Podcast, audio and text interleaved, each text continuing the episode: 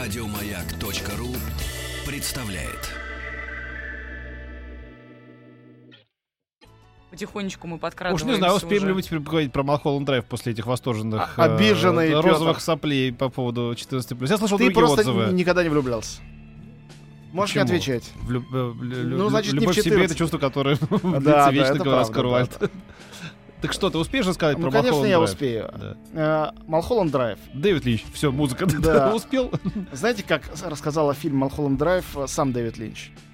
Вот я помню, ой, гениальная музыка в парламенте звучит, который, кстати говоря, это единственный фильм Линча, с которым он долго работал, где он еще снялся. А, это фильм, э, я помню, когда в Каннах я очень ждал премьеры, а там где-то за сутки до премьеры выдают, э, э, значит, журналистам ну, какие-то пресс-досье. Мгм. красивые, с картинками. Вот выдали это. э, И обычно берешь и читаешь. Там долго-долго режиссер, продюсер объясняет, почему мы взяли за этот проект, о чем эта история, что там происходит. Ну, сюжет я стараюсь не читать, чтобы не портить себе удовольствие. Все остальное, как читаю. Там была написана одна строчка. История любви в городе снов. Все. Этим Линч полностью ограничился. Но, правда, он пошел еще дальше в, э, с фильмом «Внутренняя империя», где весь пресс-бук был, э, э, он состоял только из картинок вообще, там просто больше ничего не было. А, Визуал. и когда Линч пришел после вот премьеры этого фильма, ну, те, кто смотрели, они поймут, почему такая была реакция. На пресс-конференцию это был набитый зал, и, э, значит, этот самый э, ведущий пресс-конференции, у него есть право первого вопроса, он сказал, господин Линч, мы ужасно рады видеть вас вместе с вашей съемочной группой здесь, в Каннах. Скажите, что это было? Вообще, о чем это, эта картина? Она, конечно, впечатлила, но мы в замешательстве. Линч, он всегда улыбчивый очень, он так очень вежливо, улыбаясь, покивал головой, сказал, да, я тоже очень рад снова быть в Каннах и видеть вас всех. Пожалуйста, следующий вопрос. Вот, в общем, э, мне кажется, это лучше всего резюмирует. То есть есть тонны э, объяснения, особенно в интернете, ну и в критических статьях. Мгм. И я сам тоже э, приложил руку в свое время, там, больше 10 лет назад, я писал искусство кино статью, она называлась «Дорога куда», где объяснялось, что там, почему происходит. Линч э, сам на это говорит, что он прочитал все версии, которые есть в интернете, говорит, ужасно интересно. Говорит, ни одна не соответствует действительности. Какой интриган, а? Почему А. в этом фильме все происходит так, э, как происходит, то есть непонятно как, э, но невероятно Ты красиво. должен был написать какую-нибудь критическую заметку в стиле «Крокодила» 75 года, о- описывающего турне Rolling Stones. Я помню, что назывался она «Куда катятся камни». Да, да, да, да, да. Кстати, прекрасное название. Да, да, да. Вот. э, Так вот, э, эта картина, ну, рассказать о ней тем, кто не видел, можно только дать предупреждение, что там есть э, э, эротика, есть страшные моменты, есть э, э, тайна, э, и нет разгадок этого всего. Вообще, как И то, что полнейшее. фильм, э, это похоже не только на Кавку, хотя Кавка один из вдохновителей, безусловно, э, Линча. Он всю жизнь с э, э, художественной школы, когда он еще не был режиссером, мечтал сделать э, кино по превращению. Но, мне кажется, каждый его фильм отчасти превращение, поэтому ему это не нужно. Э, про это гениально когда-то сказал Ларс фон Триер, э, об- обсуждая Орсона Уэллса. Говорит, Орсона Уэллса все фильмы хорошие, но не очень удачный фильм «Процесс» по Кавке. А знаете почему? Я говорю, почему? Он говорит, потому что Орсон Уэллс, он сам Кавка. Ему не нужен, не нужен Кавка. Так вот и Дэвид Линч, он сам Кавка, сам по себе. Он сам сюрреалист, сам Бунюэль, сам э, Бергман, потому что этот фильм сравнивали с персоной Бергмана. Вообще с чем только не сравнивали Малхолланд Драйв. И, конечно, главное это головокружение Хичкока, потому что он еще и сам себе Хичкок. И тоже две женщины, блондинка, брюнетка, и, может быть, это одна и та же женщина. А может быть, это две женщины и две другие женщины, сыгранные теми же актрисами. А, Я понимаю э, зеркальные две части этой истории, потому что, для тех, кто не видел, фильм долго разворачивается в одном направлении, и там есть девушка, потерявшая память, и другая девушка, начинающая актриса, приехавшая в Голливуд. И они встречаются. Встретились, заинтересовались друг другом, и, возможно, полюбили друг друга.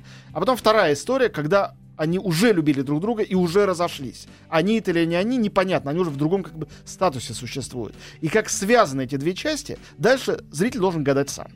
Линч очень хорошо, кстати говоря, я, я спрашивал его об этом. Говорю, не надо мне ничего толковать, спросил я его, но скажите, вот как вы относитесь к тому, что люди не понимают там ваши сюжеты, и они начинают что-то свое придумывать или к вам лезут.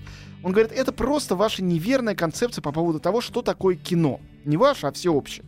И я думаю, он совершенно прав. Он говорит, когда вы слушаете симфонию Малера, например, э, вот вы будете читать дневники Малера или требовать вообще у, у дирижера ответа, про что это? Про что это музыка четвертой симфонии Малера? Про что? Что он хотел сказать в своей первой симфонии? Это радость или все-таки печаль?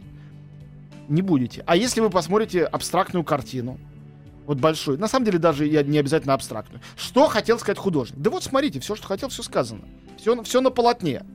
Э, Нет, наши люди очень любят толковать это. Нет, знаешь, можно прямо. толковать. Просто не нужно требовать единственного правильного толкования. Оно не обязано быть. Я для себя По крайней сформули- мере, он нам его не скажет, судя по всему. Да. Я для себя сформулировал э, гениальность Линча, э, формулу, которая мне кажется очень удачной, э, именно после просмотра Малхолланд Драйв. Хотя формула относится не только к этому фильму, но к любому его фильму. Линч гений потому, в частности, потому, что это единственный режиссер в истории кинематографа, которому удалось, ну, как бы, как вообще действует кино. А, как правило, оно действует на мозг человека, давая ему некую информацию. И из этой информации формулируются, формируются некие эмоции. Э, самые разные. Там в фильме ужасов это э, по преимуществу страх, в комедии преимущественно ю- там э, ты смеешься, ну и так далее и тому подобное. Б- в гениальных фильмах много разных эмоций, самых разнонаправленных. Так вот, Линч гений э, в полном разряде всех эмоций, от полного ужаса до юмора и до изысканной эротики. И он э, умеет добиться этого, не прибегая к рациональности, не прибегая к мозгу. Он может показать тебе картинку и испугать тебя беспричинно. Ты не сможешь тебе объяснить, э, объяснить сам себе, почему тебе страшно. Это точно. Почему страшно, когда на тебя наступает динозавр? Понятно, там в фильме «Парк юрского периода». Почему страшно, если камера медленно приближается к помойке, и оттуда выглядывает некий чумазый бомж, который никого до этого не убивал, не ел, не угрожает. Мы просто видим его лицо. Почему это страшно? Почему нам не по себе, когда камера нам показывает некую синюю шкатулку? Это просто Это шкатулка. самое страшное Почему, почему это страшно? Да. Почему нам смешно, когда танцует некий карлик? Мы что, как- какие-то дикари, которые пришли на ярмарку? Карлики давно это не смешно, это просто карлики. Почему это смешно? Почему это забавно? А почему нам от этого неуютно? То есть можно пытаться дальше, можно прийти к доктору Фрейду, он будет много чего объяснять, но это будет уже от лукавого все. Потому что первичная эмоция, которую он из нас вытаскивает. Запросто, в каждом фильме он это делает. Здесь он это делает совершенно виртуозно. И эта картина, конечно, она потрясающая э, в том отношении, что там с одной стороны есть э, стопроцентно попсовые вещи. Вообще, сравнить ее с той же «Внутренней империей» или с шедевром ранним Линча э, «Голова ластик», фильм, о котором Стэнли Кубрик говорил, что это единственный фильм, о котором он сожалеет, что не он его снял за всю историю кинематографа. Э, в сравнении с ним «Малхолланд Драйв» — это попса. Там есть сцены, просто комические сцены. Есть сцена, когда э, э, хлипкий режиссер пытается э, могучего любовника своей жены выгнать и жене отомстить. То есть это такие прям вот комедийные какие-то сцены, совершенно понятные, да. Э, Первая сцена открывающая, совершенно понятная. Я просто не хочу давать спойлеров и пересказывать. Но Это при этом, но при этом коллаж, составленный из этого всего, ну, это напоминает мне, я уж о живописи сказал, напоминает картины Филонова, одного из моих любимых художников. Ты смотришь на нее, это абстракция. Начинаешь приглядываться, тут лицо, тут пейзаж. Они довольно точно изображены. Милонова? Так, ну вот, вот сразу про тебя все становится ясно. Милонов Да, да. еще и картины Петя пишет. проснулся. Нет, Осторожно. нет, нет, я хотел сказать про фильм эм, э, то, то, чего там нету, но то, что вы можете испытать в жизни, и вы, вы поймете, почему кино так называется.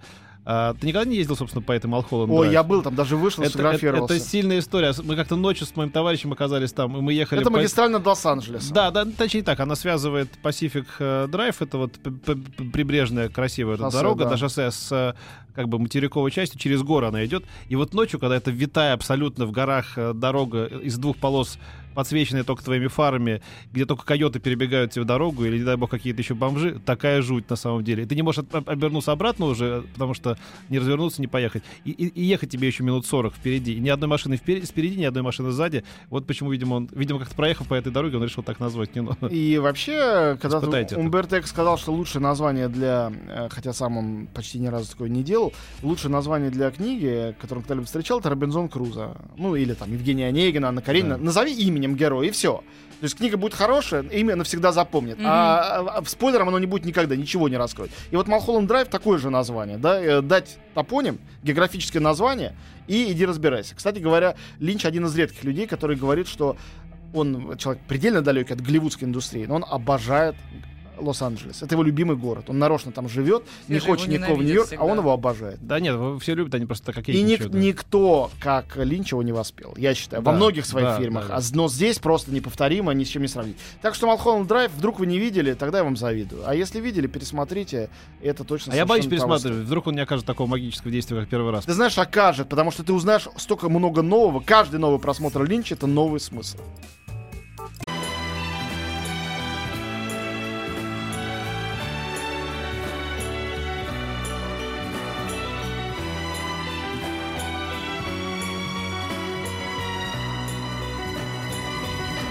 Спутник кинозрителя. Ну и самое сладкое они оставили напоследок. Да, но я хочу сказать, что это кино, после которого у меня настолько отпала челюсть, что я пришел домой и как бы еще полночи не спал. Это было где-то в 14 лет, мне или 12, наверное. Это кино привезли э, только ранняя перестройка, его показывали в кинотеатре Москва, набилась э, куча людей, и там был великолепный дубляж. Вот то, чем- почему я скучаю, почему этого так редко, то есть практически не бывает теперь. Когда озвучивал все один актер, это был Ша- Сергей Шакуров, это было великолепно. Он давал, и мы слышали голоса актеров. Главное, что это были за актеры, что это был за материал. Тогда еще никто особо здесь не читал, не видел это все, разумеется. Это все как бы пришло с холода, только наоборот, из тепла. да.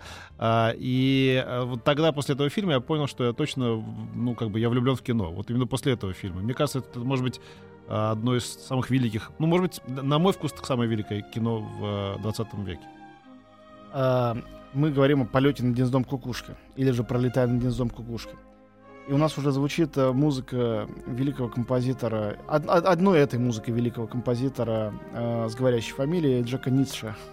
Прекрасный Да-да. человек, э, который своими этими покойными, э, совершенно кладбищенскими вальсами э, идеально передает атмосферу психушки.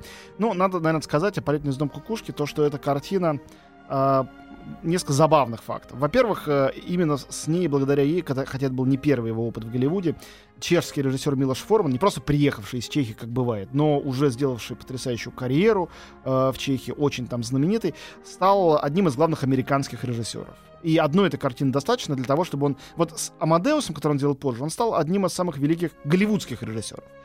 Отличие Голливуда и американского кино принципиально, потому что Голливуд — это всемирное кино. А американское кино, оно может быть и всемирным тоже, как там «Крестный отец», может быть всемирным, но говорит об Америке. И, конечно, «Полет гнездом кукушки» — это гениальное исследование э, границ свободы. И того, что свобода — это внутреннее понятие. Ну, кто не видел фильм, наверное, лучше не рассказывать сюжет, кроме там, может быть, одной фразы о том, что это история о нормальном человеке, которого помещают в психушку. И который решает устроить в этой психушке революцию, освободить сидящих там и чувствующих себя невероятно комфортно психов. Добровольно. Да, Что это выясняется не сразу, что добровольно. Он единственный человек, который туда заключен, потому что он на самом деле хулиган, у которого приговорили к реальному сроку, но он решил, что лучше симулировать э, неполную психическую нормальность, потому что в психушке сва- спокойнее себя чувствовать, чем, чем на зоне. Понятно, что зона в Америке тоже не такая, там, как у нас, но все-таки лучше психушка. Поэтому он так туда попал. Этот самый МакМерфи, Рэнд- Рэндалл Мак- МакМерфи, роль которого сыграл Джек Николсон, у которого, несмотря на то, что у него рекордное количество великих ролей, наверное, все-таки эта роль осталась самой лучшей, самой лучшей зрелой ролью. У него есть ранние роли потрясающие, какой-нибудь обеспеченный ездок, есть потрясающие поздние работы, невероятные. Но вот э, в зените э, своего таланта Джек Николсон именно в этой картине 75 года. Второй забавный момент, то, что эта картина принесла первый Оскар Майклу Дугласу, который был продюсером, а вовсе не, э, значит, актером. То есть он был уже Причем тогда роман актером. экранизацию купил ушлый и проницательный, можно сказать, в, в случае э, э, э, Кёрк. Кёрк Дуглас, его отец. И долго он держал это при себе, и потом Милош Форман вспоминал, э, что он прислал ему, оказывается, э, эту книжку запечатанную, и тот то ли почту потерял, то ли что он не обратил внимания на эту посылку, он проигнорировал. И спустя там два года, значит, Кёрк Дуглас э, встретил Милоша Формана и стал говорить с ним через губу. Говорит, а что, говорит, вы, сэр, так?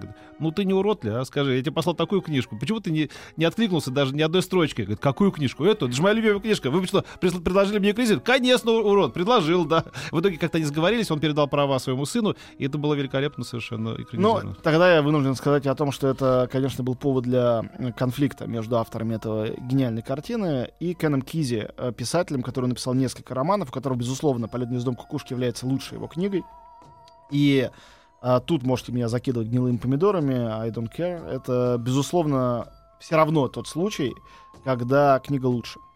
При абсолютной гениальности фильма, а, ну, я и в принципе считаю, что кино не догоняет до литературы. Это вот очень хороший пример, чтобы это показать. А, Ты сравниваешь балет и оперу, не ну, понимаю. да. э, тут же есть некоторая связь, да, есть некоторый повод, э, некоторый повод для сравнения, никуда не деться. Если бы его не было, то Кен Кизи не был бы в таком э, возмущении. Это один из таких двух случаев. Второй, парадоксальным образом, тоже связан с Джеком Николсоном. Это «Сияние» Кубриковское, когда э, Кинг тоже был дико недоволен.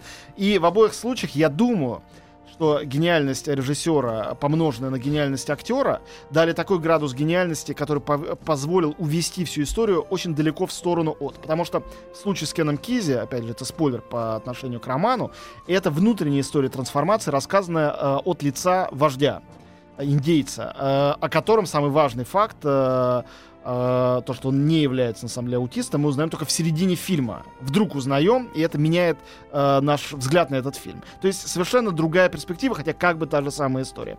Но, э, конечно, вы можете дважды испытать экстаз, точнее говоря, как это называли древний катарсис, э, посмотрев фильм и прочитав книгу в любом порядке. То, что они разные, э, на самом деле гениальный повод для того, чтобы не удовольствоваться только прочтением или только просмотром. Вот, мне кажется, нет ничего лучше в, э, в в культуре 20 века, э, что говорило бы о сначала э, низменности человеческого духа и о величии человеческого духа одновременно, чем это кино, которое соединяет в себе и то, и другое. Это правда. Это правда. А также говорит о том, что отличает человека вообще от животного. Как человек преодолевает инстинкты при помощи освобождения своей животной природы. Вот этот вот постоянный диалог э, там, либералов с антилибералами, что ваша свобода — это вседозволенность. Вот фильм «Полетный дом кукушки» — это объяснение. Почему свобода — это свобода, а не вседозволенность. И почему свобода человека делать все, что угодно, включая как напиться, э, и- играть в азартные игры, э, да, э, трахаться с какими-то там чужими совершенно девчонками, а не по любви. Почему это все равно лучше? чем правильная система э, воспитания, образования, э, устройства общества, которое личность приминает и не позволяет ей быть личностью. Причем любое общество, как капиталистическое, Абсолютно, любое. абсолютно любое, конечно. Но дискуссия это в любом обществе и звучит, кто бы не правил в этом обществе, правильно? В Америке, в России, в Иране, где угодно эта дискуссия звучит. Мне кажется, что это такой решающий аргумент, может, потому что он настолько эмоциональный. Ну и к тому же, э, мне кажется, что э, искусство, в том числе кинематографическое, оно познается в том числе и силой метафоры. Вот финал этого фильма, один из лучших финалов в истории кинематографа, безусловно, это одна из самых э, ярких метафор, которые вообще были именно на тему свободы в истории кино, поэтому я не буду ничего больше об этом говорить и не буду ничего рассказывать, пусть чуть чуть позвучит. Если вы еще не видели это кино, музыка. значит, вы еще пока и не жили. Поэтому мы вам и завидуем. Да, может только позавидовать тем, кто не видел. А Своему ребенку, ему 13, я еще года полтора назад это показал, просто не удержался. И он до сих пор вспоминает постоянно. Спасибо тебе большое, Антон. Кинокритик Антон Долин был у нас в гостях. Спасибо большое. До скорого. А За дальше неделю будет... услышимся. Поговорим, поговорим через это, 10 минут. Ну ладно. Еще больше подкастов на радиомаяк.ру.